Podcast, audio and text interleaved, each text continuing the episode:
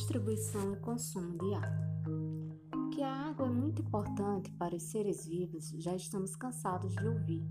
Sabemos disso, pois sem água, o metabolismo, ou seja, o conjunto de reações químicas dentro dos organismos, simplesmente fica comprometido, sendo a água fundamental para que os organismos se mantenham vivos.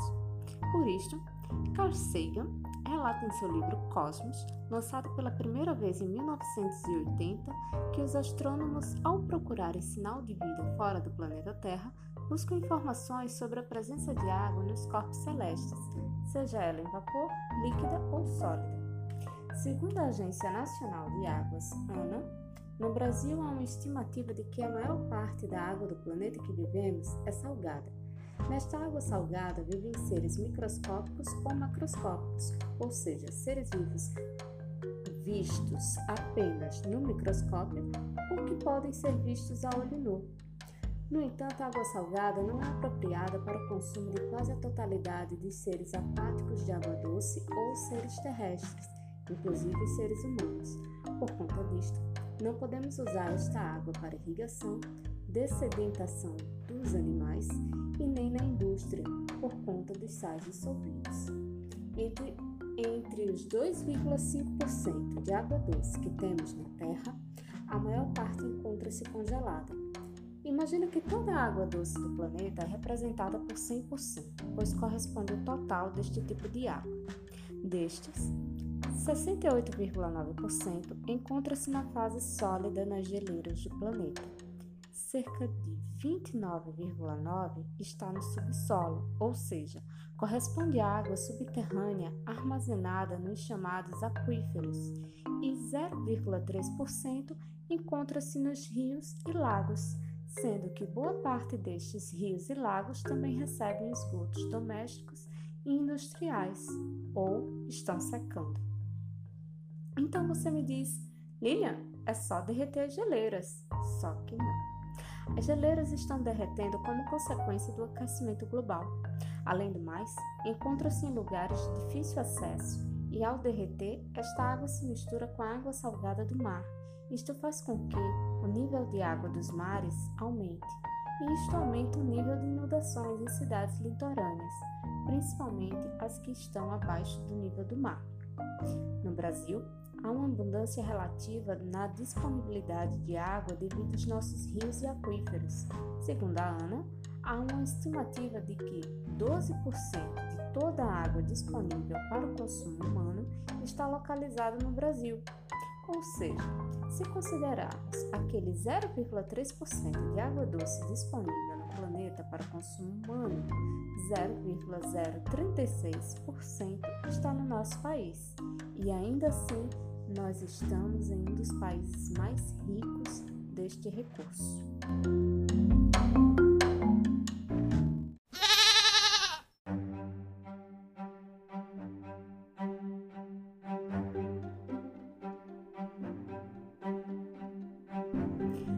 Entanto, ainda segundo a ANA, esta distribuição ocorre de forma desigual entre as regiões brasileiras e entre os estados da federação, a região norte é que mais concentra a água disponível, porém, a região que possui menor população do país.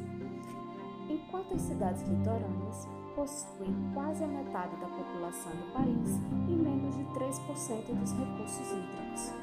Estes dados são muito importantes para um bom planejamento do uso deste recurso, que não é renovável e é finito.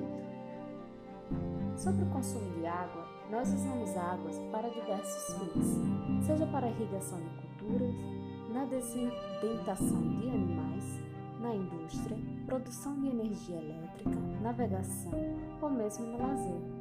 Segundo a Organização Mundial de Saúde, OMS, da Organização das Nações Unidas, ONU, 71% da população mundial usava algum serviço de água potável, sendo considerado água potável uma água livre de contaminação.